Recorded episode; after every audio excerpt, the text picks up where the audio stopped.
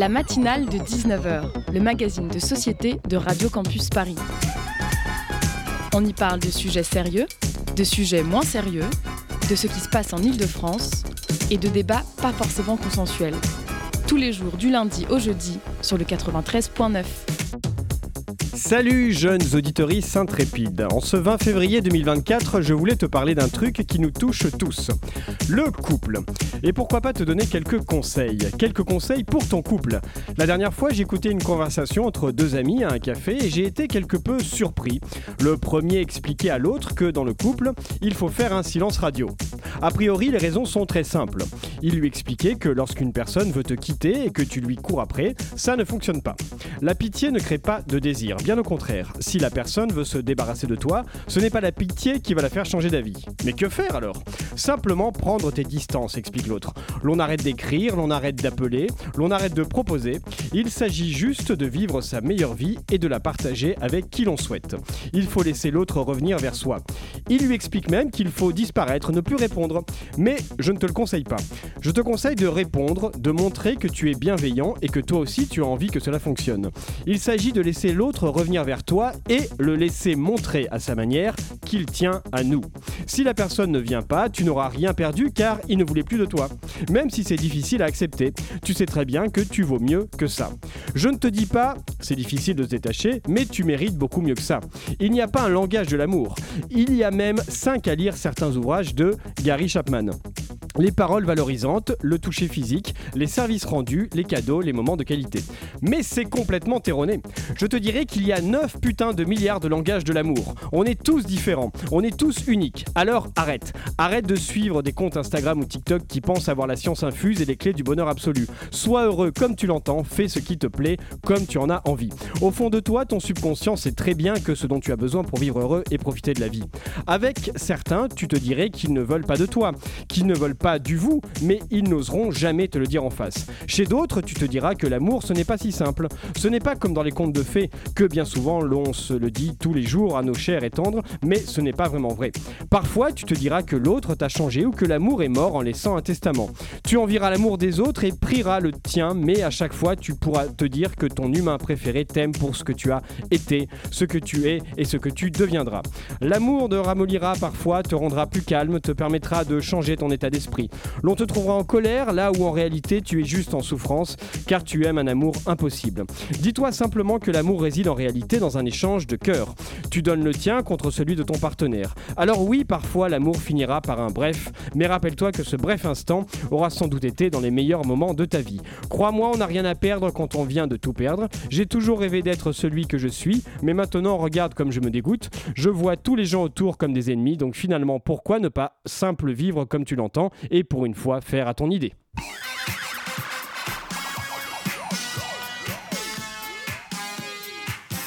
Il est 19h04, vous écoutez toujours la matinale et je remercie Théo, auteur de cet édito. Une matinale où nous allons parler des élections présidentielles en Russie, comment fonctionnent-elles dans un régime autoritaire? Euh, Camille est avec moi pour en parler. Bonsoir Camille. Bonsoir. Mais nous aurons également euh, les chroniques de Sophie Brody et de Sébastien Petit euh, en fin d'émission. L'émission réalisée par Joey, la matinale, c'est maintenant. La matinale de 19h. Camille, dis-nous qui est notre invité. Alors, c'est Clémentine Fauconnier, qui est une chercheuse spécialisée sur le monde russe. Et ça tombe bien car nous l'avons au téléphone. Clémentine Fauconnier, est-ce que vous nous entendez? Allô Oui, Allô, vous très bien. Oui, Et vous on vous entend très bien. Merci beaucoup. Euh, merci euh, d'accepter euh, notre invitation. Donc, comme le disait Camille, vous êtes maîtresse de conférence à l'université de Haute-Alsace et spécialiste de la Russie. C'est ça. Camille. Eh bien, justement, les élections russes approchent, elles sont dans, dans que- quelques mois. Et hum, lors des précédentes élections en 2018, le politologue Gilles Favarel-Garrigues disait que c'était un non-événement, parce que dans un premier temps, c'était joué d'avance, on savait que c'était Poutine qui allait gagner.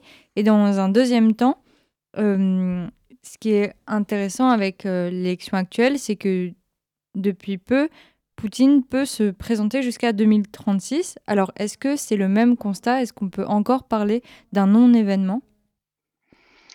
Alors, je comprends très bien qu'on dise que c'est un non-événement, dans la mesure où, en effet, les élections sont des, sont des périodes particulièrement, heu, verrouillées d'une vie politique russe qui est déjà, extrêmement contrôlée.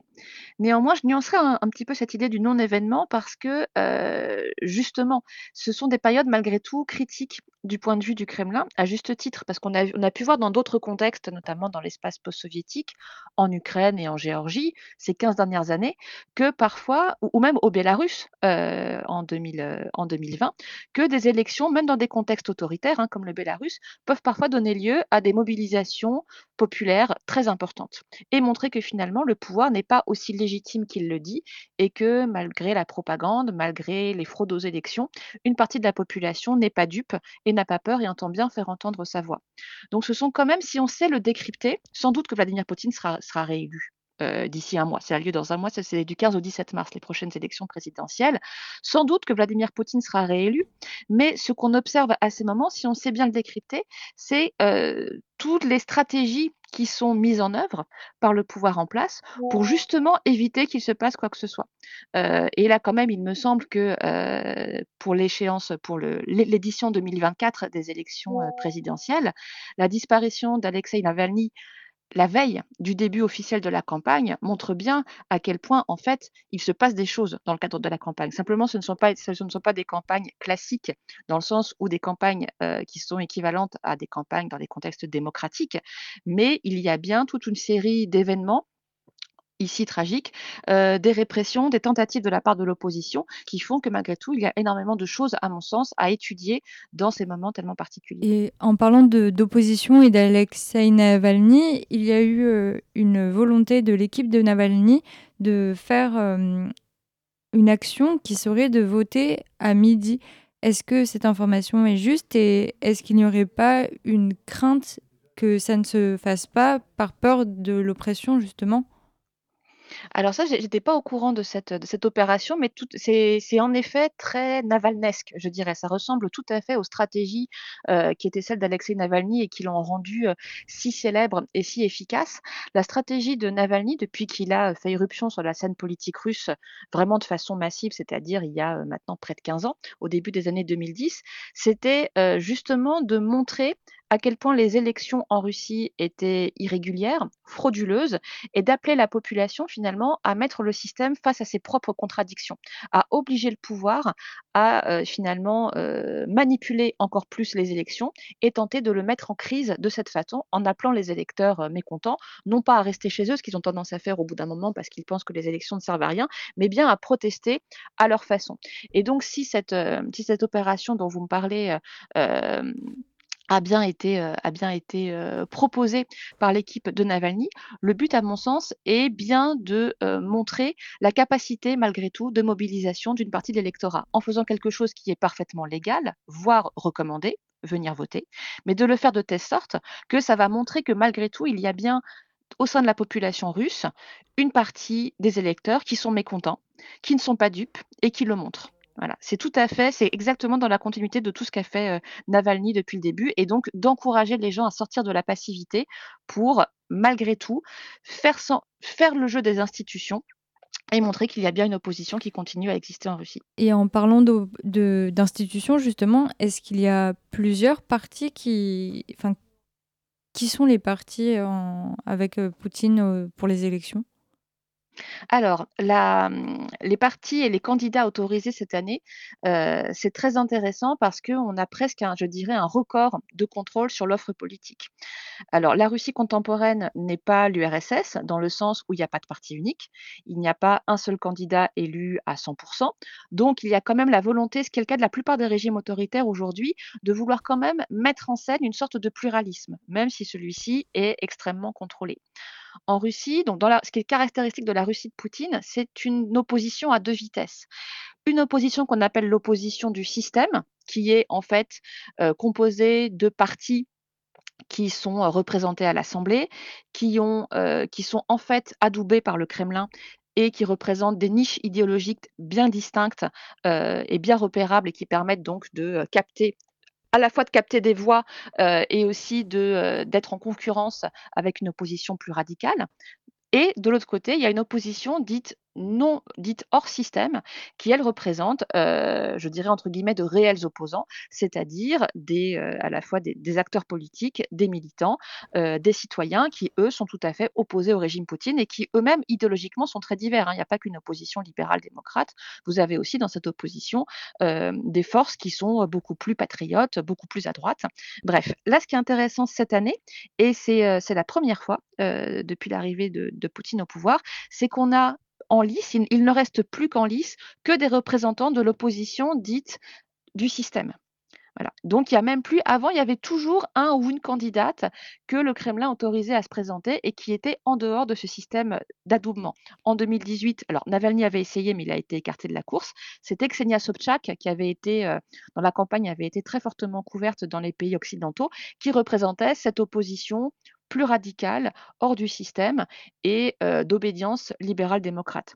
Cette année, et ça montre bien la nervosité du Kremlin, nous avons donc que des candidats pro-pouvoir, même si, je répète, hein, ils représentent des niches idéologiques très différentes, pro-pouvoir, qui en plus ont la particularité d'être tous pro-guerre.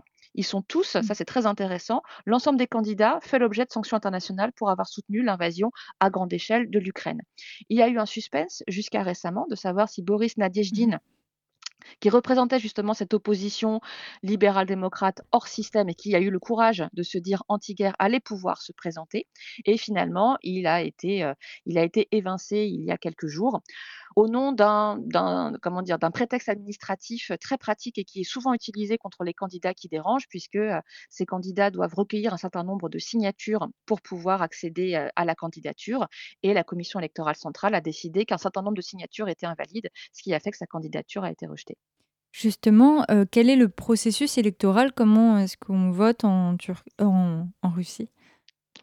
Alors, en Russie, alors déjà sur le système, c'est très proche de la France d'un point de vue constitutionnel. Donc, c'est un, c'est un président élu au suffrage universel direct, ce qui n'est pas si fréquent finalement, euh, notamment dans les, enfin, si on considère les, les démocraties. Donc, un président élu au suffrage universel direct dans un scrutin à deux tours.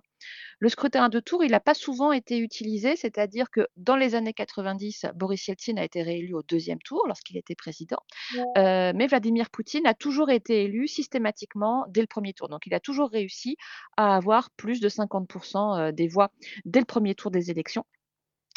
Euh, désormais, les élections ont lieu sur plusieurs jours. Ça, c'est depuis le Covid que pour des raisons au départ sanitaires, euh, on a décidé d'étaler les élections sur, euh, sur plusieurs jours, et ce qui permet en fait de démultiplier évidemment tout ce qui pourrait euh, relever de tentatives de fraude, puisque désormais, vous n'avez plus seulement des urnes dans les bureaux de vote, mais vous avez aussi parfois des urnes qui peuvent être dans des espaces publics, des urnes, comment dire, itinérantes, des urnes qui se trouvent parfois sur le lieu de travail, et ce qui évidemment aussi peut s'accompagner de toutes sortes de pressions de la part des entreprises ou des administrations.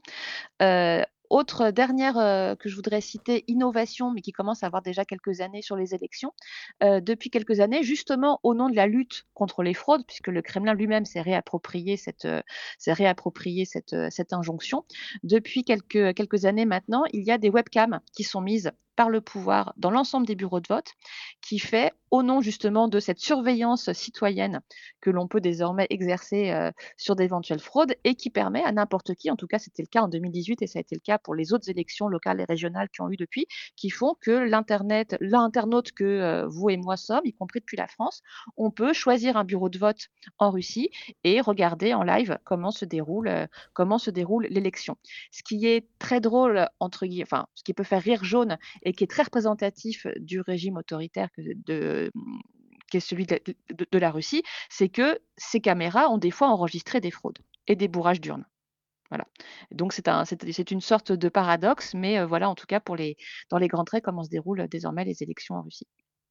Et est-ce, est que comme en France, les Russes peuvent voter depuis l'étranger, puisque de nombreux Russes ont pu quitter le pays et euh, c'est vrai que après la, fin, depuis le début de la, guerre en Ukraine, de nombreux Russes ont fui le pays et ils sont autant euh, contre que euh, pour le régime en place. Donc, euh, est-ce qu'il pourrait y avoir une, étrange, une, une opposition de par la diaspora ou non? Ça, c'est la grande question, je dirais, des prochaines années sur le régime Poutine puisque en effet, euh, bon, ça fait déjà très longtemps hein, qu'il y a une espèce de fuite, euh, que les gens votent avec leurs pieds d'une certaine façon, comme on dit. C'est-à-dire qu'il y a une fuite de la jeunesse, une fuite euh, des classes favorisées, une fuite de l'opposition libérale démocrate. Alors pas que, hein, évidemment qu'il y a un pluralisme aussi idéologique dans la diaspora russe, mais que c'est massivement ce groupe social-là qui quitte la Russie depuis ces dernières années, avec une accélération très forte depuis le début de l'invasion à grande échelle de l'Ukraine, donc depuis 2022. Pour l'instant, cette diaspora, elle est très active à l'étranger, elle se mobilise. pour l'instant, elle n'arrive pas réellement à avoir un impact sur la politique intérieure russe. Peut-être qu'elle pourra le faire à terme. Pour l'instant, c'est pour l'instant c'est difficile. Pour ce qui est strictement du vote, il faudra voir quelles sont les consignes et les stratégies qui sont trouvées. Le problème, c'est que ce vote, il a lieu dans les institutions représentatives de la Russie, dans les consulats, dans les ambassades, et que donc ce vote, il peut, comme partout ailleurs en Russie, être tout, à fait manipulé. Et donc, il se peut très bien que les résultats du vote des diasporas ne soient pas du tout le réel reflet du vote de ces citoyens russes expatriés. Néanmoins, je pense qu'il faut suivre de très près ce qui va se passer dans les années à venir, puisque même la stratégie même en fait du régime politique russe depuis maintenant plusieurs années, c'est de chasser hors de ses propres frontières euh, l'opposition la plus radicale, la plus libérale démocrate, et qu'en plus, d'une certaine façon, ça sert sa rhétorique qui consiste à dire que toute opposition au régime de Poutine ne peut être en fait que le résultat de personnes qui sont occidentalisées et qui sont instrumentalisées par l'Occident. Clémentine Fauconnier, on se retrouve juste après la musique et euh, on continue de parler des élections en Russie. Ani tebe poslouchat nebude. Moje sestra v srdci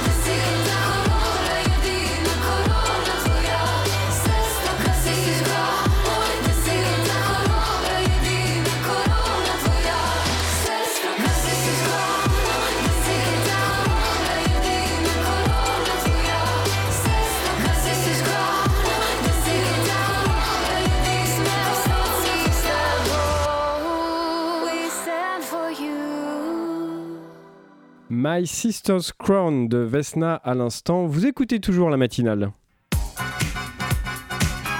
La matinale de 19h. Du lundi au jeudi sur Radio Campus Paris. 19h20 et nous sommes toujours avec euh, Clémentine Fauconnier, maîtresse de conférence à l'université de Haute-Alsace et spécialiste de la Russie. Et nous parlons justement des élections russes avec Camille. Oui, et ce qui me fait faire la transition pour revenir un peu au candidat Poutine, est-ce qu'il a fait campagne et quel était son programme? Alors, le candidat Poutine ne fait pas campagne et n'a pas de programme en général. Ou alors vraiment un programme extrêmement succinct. Je m'explique. Vladimir Poutine a euh, toujours, euh, depuis 2000, hein, puisqu'il a été élu pour la première fois en 2000, il a toujours fait campagne, soit en tant que président sortant, soit une fois en 2012 en tant que Premier ministre sortant. Donc, il n'a jamais été réellement, euh, même symboliquement ou institutionnellement, un candidat qui n'était pas encore au pouvoir. Et donc, à ce titre, il a toujours mis en avant le fait qu'il était, qu'il travaillait. Et que donc, comme il travaille, les citoyens peuvent le juger sur pièce et qu'il n'a pas besoin ni d'avoir de programme, ni de débattre avec ses opposants. Donc, il y a une distinction très forte qui a toujours été faite, qui fait que d'une certaine façon, le candidat Poutine n'existe pas. Ça, c'est la première chose. La deuxième, c'est que au fur et à mesure des années, et on va revenir sur les élections de 2018 qui pour le coup étaient, je pense, passionnantes, au fur et à mesure des années, même la mobilisation, je dirais, administrative qui était faite autour de Vladimir Poutine et autour de sa candidature. Donc lui-même, il ne daignait pas finalement se remettre son titre en jeu. C'était pas à lui de s'occuper de ça, c'était plutôt aux administrations de le faire ou à ses communicants. Plus on avance dans le temps et plus finalement le- la personne même de Poutine s'est peu à peu effacée. Je m'explique. En 2018. Donc, euh, Vladimir Poutine euh, se présente. Alexei Navalny, au départ, fait campagne et puis euh, il est exclu de la campagne, électorale parce qu'il était, faisait à, cette époque l'objet de poursuites judiciaires. Et donc, Alexei Navalny, à ce moment-là, appelle au boycott des élections. L'enjeu qu'il pose, c'est de dire il faut que la participation passe sous la barre des 50% pour bien montrer que Poutine n'est pas élu par la majorité de la population d'une certaine façon, et malgré le Kremlin a répondu, malgré lui, le Kremlin a répondu, je dirais, à cette, injonction et a fait toute une campagne autour du thème de la participation électorale. C'est-à-dire que finalement, les administrations n'ont pas une seule fois peut-être appelé à voter Poutine, ils ont simplement appelé les électeurs à aller voter. Voilà. Et donc, c'était très spectaculaire. Moi, à cette époque-là, j'habitais entre Moscou et Saint-Pétersbourg. Et donc, vous aviez une communication massive, c'est-à-dire que quand vous tiriez de l'argent à un distributeur automatique sur votre ticket de carte bleue, il y avait marqué en bas Allez voter. Quand vous alliez au supermarché, en bas de votre ticket de caisse, il y avait marqué Allez voter. Bref, les injonctions à aller voter étaient partout. Même moi qui avais une carte SIM euh, achetée avec un passeport étranger, je recevais des, SMS pour me dire d'aller voter. Et dans les bureaux de vote, même le jour du vote, vous aviez toute une espèce, de- en général, des espèces de kermesses qui étaient organisées avec des buffets, avec des loteries, euh, des animations pour les enfants. Bref, un jour d'élection qui était organisé comme une sorte de fête et qui visait à attirer des électeurs, en général les électeurs les plus légitimistes, les électeurs les plus euh, dépendants de la population, mais sans presque qu'à aucun moment la question de savoir pour qui il fallait voter était exprimée comme si finalement c'était évident et comme si euh, la personne de Vladimir Poutine se confondait peu à peu avec les administrations et avec les institutions. Le fait de ne pas faire euh, de campagne ou de ne pas afficher de programme peut aussi euh, avoir l'effet d'accentuer certains flous de la politique de Poutine. Je pense par exemple à la situation euh, dans le Sud-Caucase entre l'Arménie et l'Azerbaïdjan qui sont actuellement en conflit, sachant que la Russie a longtemps soutenu l'Arménie et que la position semble être floue aujourd'hui. Est-ce que c'est une stratégie de ne pas dévoiler son positionnement ou non? Oui, oui, complètement. Il y a des stratégies d'évitement, alors en général et encore plus en période de campagne, d'éviter absolument tous les sujets qui fâchent. Il y a des stratégies de dépolitisation extrêmement fortes, de déconflictualisation, qui fait que euh, on ne communique évidemment absolument pas sur euh, des sujets qui pourraient faire l'objet de, débats et de controverses, ce qui est exactement l'inverse de ce qu'on attendrait normalement euh, d'une campagne, notamment les questions de politique étrangère. Et c'est pour ça que ça va être aussi intéressant quand même.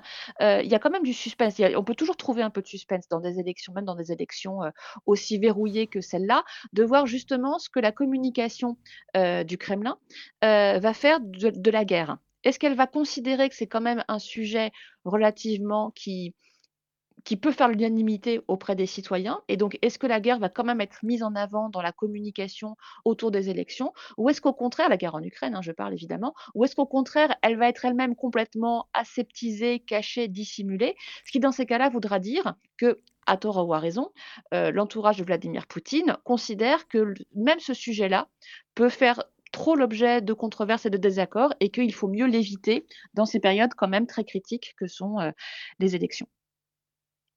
Il y a d'autres euh, élections qui, se, qui sont euh, en cette année 2024 et qui pourraient avoir une influence euh, sur la Russie. Je pense aux élections européennes, mais aussi en 2024, en novembre, il y aura les élections présidentielles en Moldavie, sachant que la région de Transnistrie revendique son indépendance et a une proximité avec la Russie. Est-ce que ces deux élections sont importantes pour la Russie ou non? Tout à fait, euh, tout à fait. Alors, je me permettrai aussi d'ajouter les élections américaines, je pense, hein, qui sont euh, absolument fondamentales euh, selon qui les gagne. Mais et je dirais à l'inverse aussi, et c'est pas seulement un jeu de mots, c'est-à-dire qu'elles sont importantes pour la Russie, mais ça va être intéressant aussi de voir si la Russie va être importante pour ces élections. C'est-à-dire que désormais, à chaque grande échéance électorale, notamment élections européennes et élections américaines, la question des ingérences russes se pose systématiquement. Et donc, ça va être très intéressant de voir si ces soupçons ou si ces actions, euh, comment dire, avérées vont à nouveau, euh, vont à nouveau se manifester, si ça va être un enjeu dans nos campagnes nationales euh, de voir si la Russie est désormais capable de faire peser même le doute sur la fiabilité de nos élections et sur la légitimité de celui ou de celle qui sera élu. Ça, c'est la première chose. Ensuite, pour les élections européennes, moldaves, américaines, alors évidemment, les enjeux sont différents, différents à chaque fois, mais bien sûr que ça va être important pour la Russie à chaque fois, de voir notamment quelles sont les forces qui vont être élues et si ce sont des forces qui sont toujours d'accord pour soutenir l'Ukraine ou des forces politiques qui vont être un peu plus réservées. Bien sûr que ça va avoir un enjeu, un enjeu et un impact très important pour l'Ukraine et les Ukrainiens en premier lieu, mais aussi bien sûr par effet de rebond sur les Russes. Et peut-être pour commencer à conclure cette interview, c'est vrai qu'on peut entendre parfois le, le terme de spin dictator pour parler de, Vladimir Poutine, qu'est-ce que ça signifie? Tout à fait. Alors ça, c'est un, sujet qui est passionnant. Donc spin dictator, ça vient en fait de spin doctors, qui euh, désigne des communicants politiques dans le vocabulaire américain, enfin voilà, dans la vie politique américaine, et qui désigne donc des, sortes de stratèges électoraux qui font pas que de la communication, hein, qui font vraiment de la stratégie électorale et qui mènent, qui dirigent les campagnes et qui sont supposés être extrêmement puissants et avoir un rôle très important, y compris en contexte démocratique, dans la capacité d'un candidat à se faire élire. En Russie, ils existent, évidemment avec des adaptations, sachant que le contexte russe est très différent, mais depuis les années 90, on parle de, alors je vous dis, le terme russe, mais il ressemble, euh, il est compréhensible pour des Français, des polittechnologues donc des spécialistes de ce qu'on appelle les technologies politiques. Technologie, pas dans le sens numérique, hein, vraiment dans le sens de technique. Voilà. Donc spécialistes des technologies politiques, des polytechnologues, euh, qui ont eu un rôle ou qui ont un rôle très important dès les années 90 et dans les années 2000 dans des stratégies non seulement de communication, mais aussi euh, de fraude, de mobilisation de la population. Et donc, vous avez une littérature assez importante qui a été euh, produite sur la, mmh, sur la Russie de Poutine pour montrer à quel point donc euh, ces techniciens de la politique ont joué un rôle important et finalement contribué à l'avènement d'un nouveau d'un nouvel autoritarisme euh, qui se jouait beaucoup donc euh, sur le terrain de la propagande, de la communication, de la subversion. Aujourd'hui, c'est un débat. Il me semble que euh, c'est à la fois très intéressant, très stimulant, mais je serais plutôt, je pense que c'est à nuancer. C'est-à-dire que là, ce qui montre la trajectoire de la Russie de Poutine, ces derniers temps, c'est un retour, je dirais, à des méthodes classiques de l'autoritarisme et à la fermeture. C'est-à-dire que ce système, si tant est qu'il ait existé d'autoritarisme un petit peu 2.0, euh, si je pouvais utiliser une formule comme ça un petit peu, un petit peu rapide, euh, c'est qu'il a montré aussi ses limites. Et donc, depuis maintenant une dizaine d'années, avec une accélération considérable hein, depuis euh, l'invasion à grande échelle de l'Ukraine il y a deux ans, ce qu'on voit, c'est que l'autoritarisme russe, finalement, il revient aux bonnes vieilles méthodes, à savoir de la répression, de la violence, de la peur, qui n'avaient jamais disparu, hein, mais qui là redeviennent des instruments vraiment, euh, euh, les instruments principaux, des arrestations massives d'opposants et de citoyens, qui font d'une certaine façon un petit peu relativiser désormais le rôle de la communication et des stratégies électorales dans, euh, l'autoritarisme euh, tel qu'il a été mis en place depuis les années 2000. Clémentine Fauconnier, merci euh, beaucoup euh, de nous avoir euh, accordé ces quelques minutes et ces explications sur le, le régime autoritaire de la Russie et sur les élections à venir. On rappelle que vous êtes maîtresse de conférence à l'Université de Haute-Alsace et spécialiste de la Russie. Camille, merci. De rien. Euh, nous, on fait une pause musicale. On se retrouve dans quelques minutes avec Sophie qui nous parlera d'insectes. Mary, I think I need saving. I've been calling and praying, but I can't get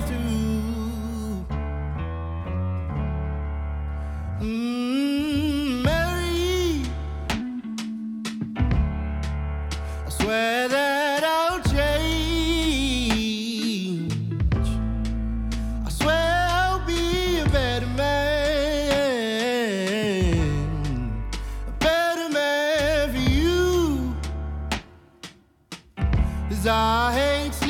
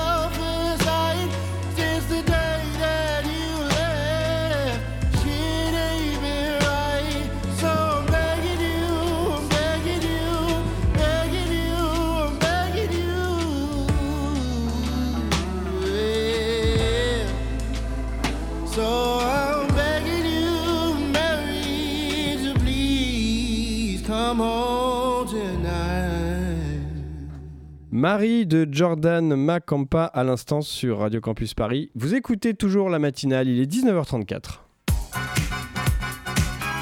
La matinale de 19h. Du lundi au jeudi sur Radio Campus Paris. Y a-t-il des insectes en Russie? On ne sait pas, mais par contre nous allons parler insectes avec Sophie. Bonsoir Sophie. Bonsoir. Alors donc tu as une chronique euh, écolo ce soir. Oui, c'est ça. Je vais vous parler d'un insecte particulier. Parce que dans un mois pile, le 20 mars, c'est le printemps. Franchement, je sais pas, mais je sais pas pour vous, mais pour moi, c'est ma saison préférée. Pour moi aussi. Ah oui. Ça fait Ah. du bien d'entendre ça les oiseaux. Mais oui, les, les jours rallongent, il fait de plus en plus beau, les oiseaux chantent, les futurs pique-niques. Et puis, mais il y a un truc qui me gêne, c'est un truc vraiment. Il y a un autre truc qui me gêne. Donc, je sais pas si, si, si- mais moi qui me fait très peur.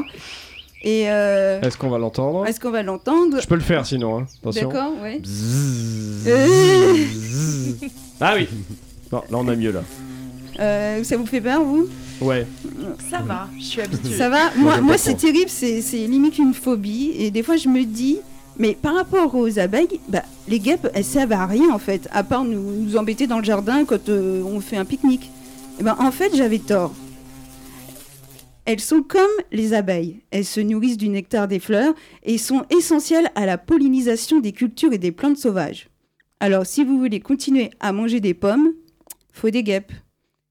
Et elles jouent aussi un rôle contre les nuisibles. Elles mangent les chenilles, les pucerons et les petites araignées. Et ainsi, elles protègent les cultures et les récoltes. Est-ce que vous aimez le vin et la bière? Oui, modérément. bien sûr, Oui, modérément. Toujours avec modération. Mais alors là, vous allez aimer les guêpes parce qu'elle a un réservoir de levure Saccharomyces cerevisiae. Quand elle mange du raisin, elle garde ce champignon dans son tube digestif, digestif- ah, pardon, digestif tout l'hiver et peut se transmettre d'une génération à une autre. Grâce à ça, elle le dissémine dans les vergers. Et des études scientifiques, montrent qu'un monde sans guêpes serait un monde avec plus de pesticides. Alors, euh, moi, je sais pas, mais je préfère les guêpes qui m'embêtent finalement à des pesticides. hein.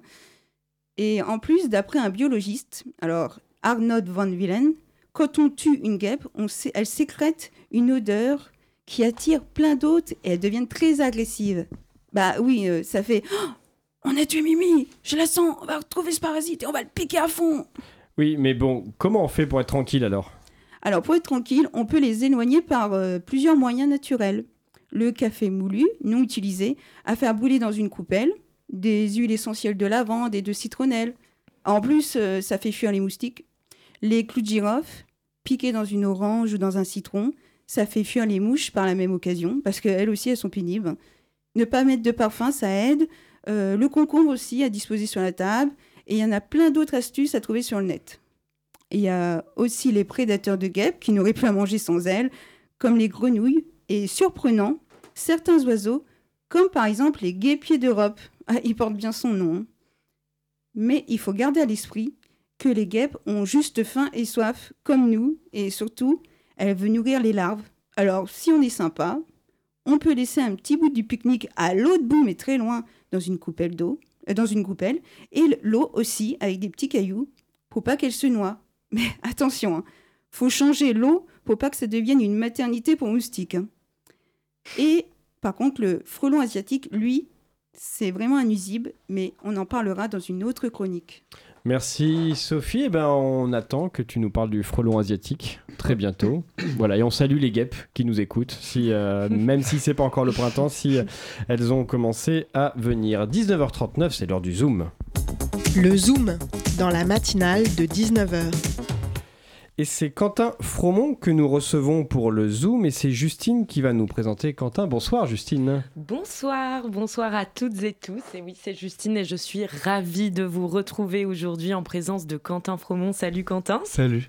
Alors Quentin, tu es un jeune artiste plat- plasticien et curateur de 26 ans. Tu es diplômé de l'École nationale supérieure d'art décoratif depuis 2022. Et bravo Quentin, puisque tu viens de terminer ton solo show à la Galerie du Crous de Paris. Un solo show donc euh, qui se poursuit avec une petite exposition à la Galerie Javot dans le cadre de l'expo Château Sentimental dans le 10e. Et tu as aussi fait l'ouverture du Festival de la photo d'Arles l'an dernier. Bravo encore une fois. Cette année va être riche de nouveau pour toi et c'est ce qu'on va voir au fur et à mesure de cette interview avec entre autres des expos collectives au 104 et à la Villette mais aussi un autre solo show dont tu vas nous parler. Alors, ton travail porte sur les zones entre fiction et réalité, à travers notamment l'exploration des fantasmes, mais aussi des violences, notamment des violences qui animent malheureusement le quotidien des personnes LGBTQIA+.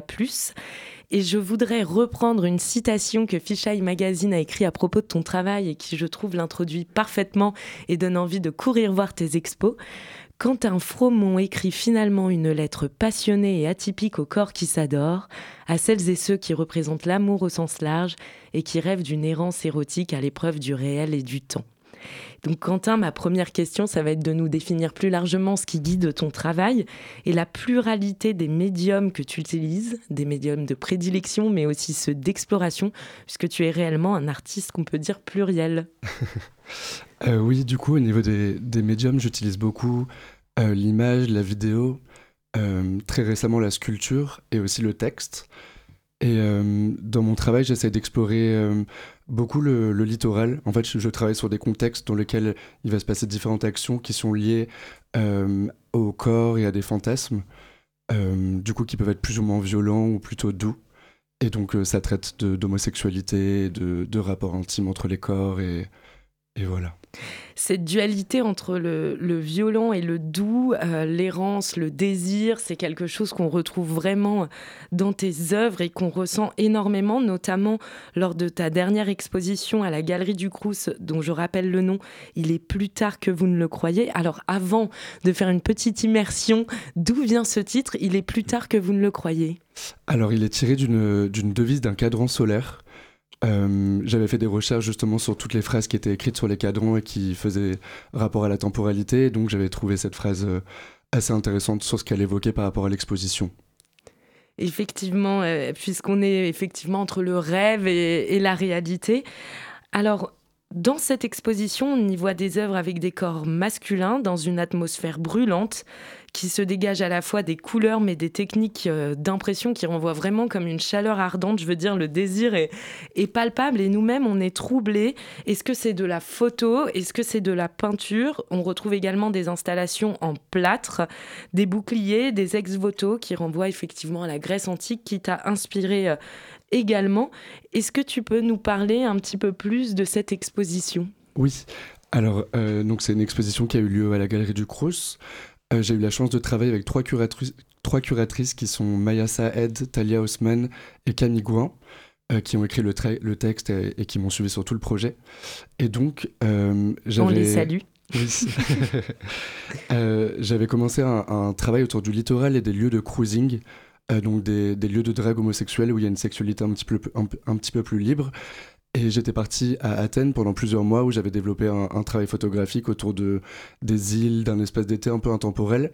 Et pour cette exposition, euh, il était question de créer un espace mental qui pouvait un peu s'apparenter à la villa et dans laquelle euh, il y avait beaucoup de questions autour de l'errance, autour de la montée du désir et aussi de la perte dans, dans une sorte de sexualité euh, plus ou moins violente. Et c'est aussi la première fois que, que je parle de la maladie et qui, qui me permettait de- d'explorer un peu le mythe d'Endymion avec un, un personnage qui se retrouve euh, dans un sommeil éternel et donc où plein de, de bribes de souvenirs viennent se, se mélanger. Et du coup, effectivement, pour nous montrer euh, tout cela, tu utilises euh, des photos, des photos qui sont tirées de ton quotidien, mais aussi des photos tirées de l'univers pornographique, mais également de banques d'images euh, qu'on retrouve euh, sur Internet. Alors déjà, avant de parler de ces photos, euh, tu as une technique d'impression qui fait qu'on a ce feu en nous quand on va voir ces photos, hein, qui crée cette confusion.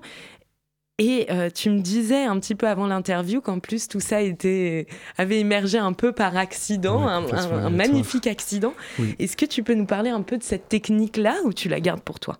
Euh, non, je peux, en, je peux en parler. Euh, donc déjà, du coup, j'avais vraiment cette pratique de la photo où je photographiais avec euh, un appareil, mon iPhone, etc. Et en fait, euh, de manière assez aléatoire, j'ai essayé des papiers dans mon imprimante. Et effectivement, les encres n'ont pas séché, elles ont commencé à couler. Et c'est comme ça que ce processus est entré dans mon travail. Et par la suite, j'ai commencé à, essayer un petit peu d'explorer le, transfert avec de l'eau. Vu que le- vu que l'encre n'était pas sèche, ça me permettait de venir la, de la transférer sur d'autres supports et ce qui donne un peu cet aspect plus pictural et, euh, avec des encres qui ont l'air de, de couler, de se mélanger. euh. Et c'est Ouais. magnifique. Et on, beaucoup. on- on est vraiment dans cet univers euh, directement. Et dans ces images que tu reprends avec des codes issus donc, de la mythologie euh, grecque, des images pornographiques aussi, on retrouve finalement quelque chose d'assez ambivalent. C'est que finalement, ce sont des corps assez parfaits, du moins selon les normes de notre société qu'on retrouve. Et tu as une autre œuvre qui date d'une exposition euh, précédente où on retrouve les sirènes. où On est donc avec des chimères qui sont à la fois qui représentent une masculinité qu'on a moins l'habitude de voir, ou du moins qui est moins acceptée aujourd'hui dans l'univers euh, du désir, malheureusement. Et en fait, du coup, il y en a ces corps parfaits, mais en même temps, tu montres aussi qu'on peut parfois être pris dans des paradoxes dans nos désirs avec euh, des personnes qu'on n'avait pas imaginées. Et ce tableau renvoie tellement cette, cette ambiguïté entre le désir et le et cet univers sombre Ouais. aussi. Et je pense qu'on est une génération aussi très touchée par le porno et que ça guide beaucoup de nos désirs malheureusement. Et je pense que c'est aussi des choses que tu as tenu à explorer à travers euh, ce travail. Ouais, complètement.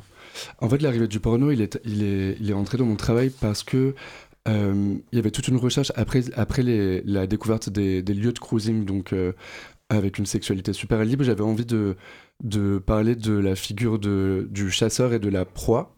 Et du coup, j'ai commencé à, à me, à me plonger un peu dans le porno avec des corps qui étaient hyper stéréotypés, avec une virilité qui était performée, etc. Et ça m'a permis justement de venir un petit peu euh, recréer ces espèces de scènes un peu, un peu mystiques et en même temps où on sait jamais trop s'il y a de la violence ou si les corps sont fantomatiques ou présents. Et C'est ça, c'est entre la désir et, la violence. Vraiment, on est vraiment pris dans cette dualité et ça ressort complètement de, de tes œuvres, encore une fois. Quand on parcourt ton exposition, on a aussi un texte qui, qui puisque tu utilises aussi ce médium, hein, tu écris très bien, tu parles aussi très bien et ta voix passe très bien à la radio, je ne sais pas ce que vous en pensez. Si, je suis Euh, d'accord. c'est une belle réussite. et du coup, euh, voilà, on a ce texte où tu nous parles d'une chambre d'hôpital. Et euh, ça me permet aussi de suivre un petit peu, puisque le temps file, malheureusement, même si j'aimerais discuter avec toi pendant des heures. Il y a aussi cet aspect où c'est quelque chose qu'on va retrouver. Donc, ma question est double. C'est cette exposition-là qui vient de terminer à la galerie du Crous. Euh, finalement, qu'est-ce que tu as voulu éveiller chez les gens et qu'est-ce qu'elle t'a apporté à toi et quelle est la suite à donner à cette exposition Et peut-être que tu peux aussi nous parler euh, de ton solo show et autres expos à venir. Euh, en tout cas, dans cette exposition, j'avais vraiment envie de d'évoquer la notion de de euh, de care, pardon, par rapport au corps, mais aussi de toutes les violences euh, que le corps subit, autant dans la sexualité que dans dans d'autres expériences qui peuvent être traumatiques.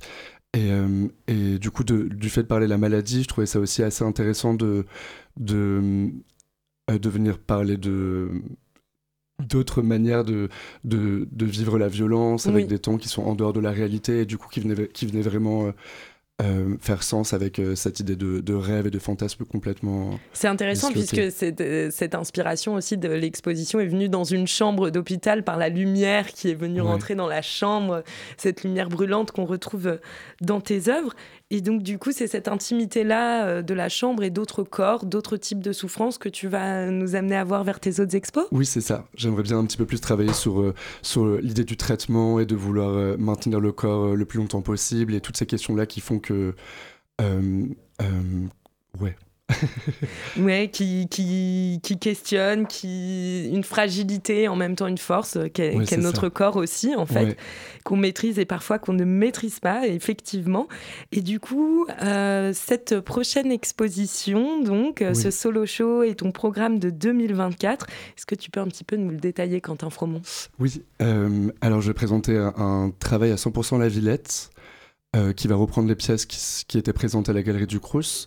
Et j'ai aussi la chance de participer au festival Circulation au 104, où euh, ce sera un extrait de la série Croupir dans la chaleur des autres, où il y a beaucoup plus d'images justement de Athènes et qui vient euh, un peu plus explorer euh, un texte d'autofiction autour d'une agression sexuelle sur la plage. Et pour finir, du coup, il y aura le solo à la fin de l'année qui va un petit peu plus partir sur des notions de maladie, de corps et de défense, un peu en rapport avec la notion de lutteur, de gladiateur et de domination.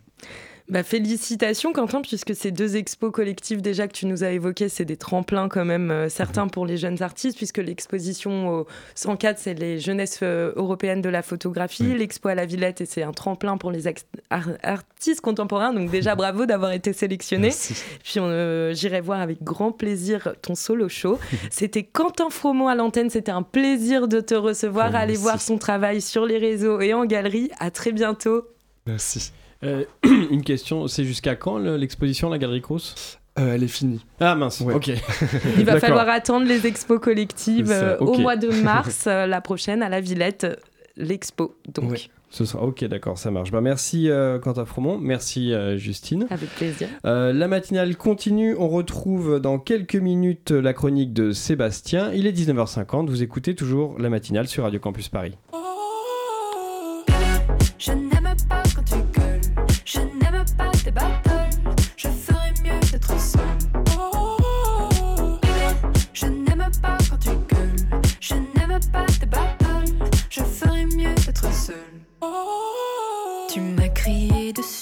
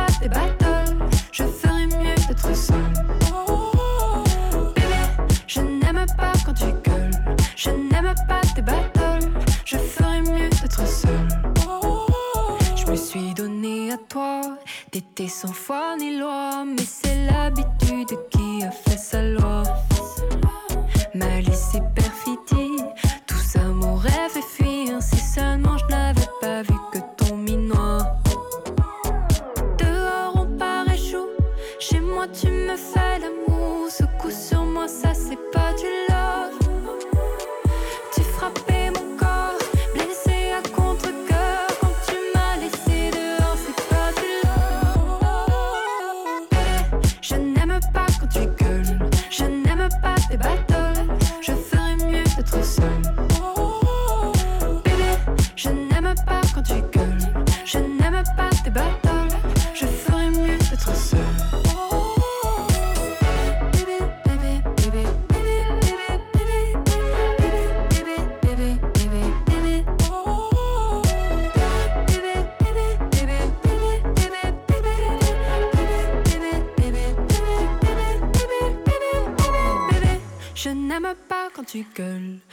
n'aime pas tes battles, je ferais mieux d'être seul.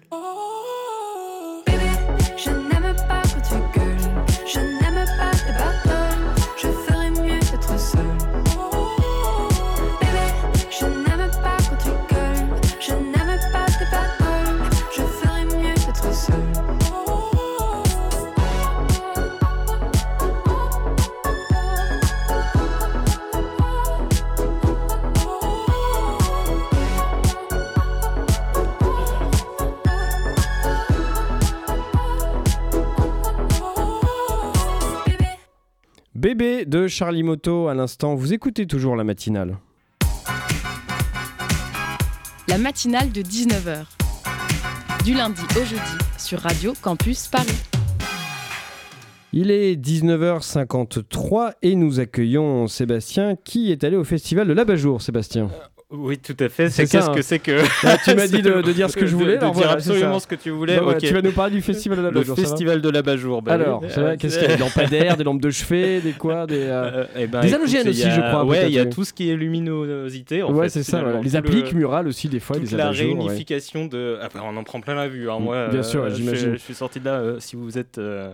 Bon, on va arrêter de Ouais, dire, n'importe là. quoi. On va finir en retard. Parlons plutôt de ce que tu as, de, de- de tes aventures dans le métro, Sébastien. Oh là là. Euh, oui, parce que pour me rendre dans ce merveilleux studio de la radiophonie, je dois passer par une étape de la vie qui s'appelle euh, donc le métro. Mais je pense que vous connaissez pas. En fait, c'est un transport en commun.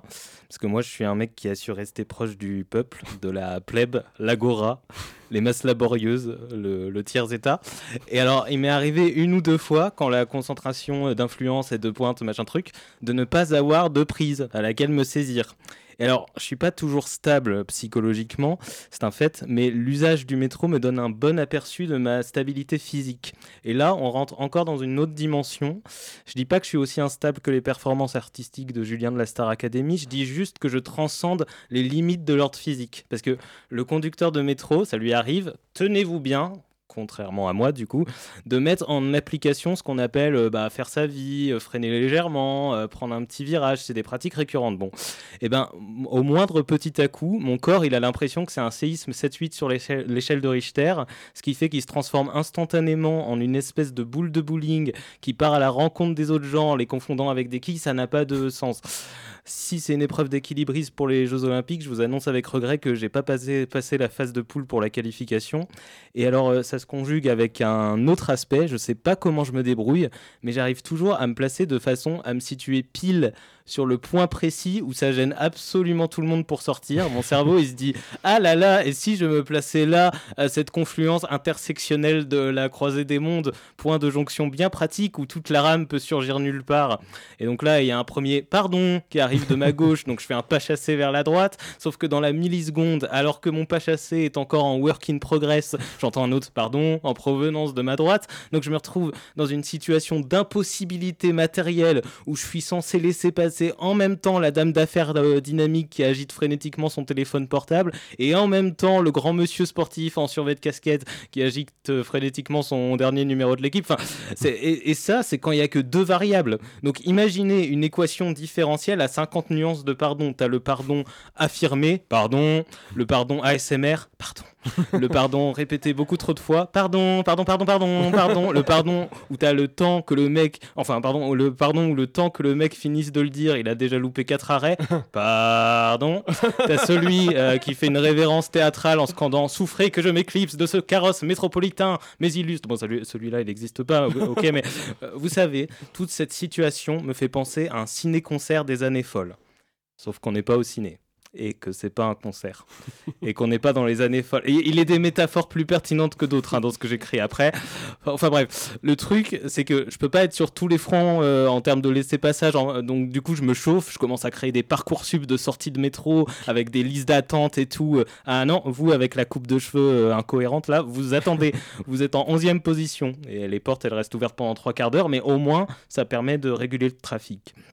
Moi, je dis peut-être que si les gens ils se pardonnaient dans la vie autant qu'ils se pardonnent à un arrêt de métro, eh ben le monde il serait plus apaisé. Unpopular opinion, tweet risqué. Voilà. Il n'y a pas de, y a pas de chute à part la mienne. Merci, bah merci, et- merci, merci beaucoup Sébastien. Et pardon, Hein, pardon aussi. Euh, euh, pour l'intro des abat-jours, t'oublies, ça ouais. m'a. Et, et t'oublies aussi le pardon le plus, le plus, euh, le plus pénible du monde. Pardon. Tu vois, il y a Ouais, ce pardon, euh, oui, euh, c'est ça, le saccadé côté un peu, ouais, un peu ouais. saccadé, En- mais en un deux peu parties, hein. avec un ton, ouais, vraiment, ouais, c'est ça exactement. Merci euh, Sébastien. Euh, merci à tous et à toutes de nous avoir euh, écoutés. On rappelle que nous avions reçu Clémentine Fauconnier qui nous parlait des élections euh, russes. Euh, nous avions également, qui est encore là, Quentin Fromont, euh, donc dont la, la prochaine exposition est à la Villette, c'est ça? Au mois de, C'est ça. Au mois de mars, c'est ça. Euh, Quentin, donc, qui nous a été présenté par Justine. Merci Justine. Merci. Euh, L'interview qui était menée par Camille et on remercie euh, Sophie et Sébastien pour les euh, chroniques et Joey à la réalisation. La matinale revient demain à 19h où nous parlerons sexualité chez les jeunes avec euh, Théo. On remercie également Héloïse et Lucas qui ont organisé, qui ont coordonné cette émission. Tout de suite, c'est la table ronde de CLES présentée entre autres par Lucas. Passez une très bonne soirée sur Radio Campus Paris.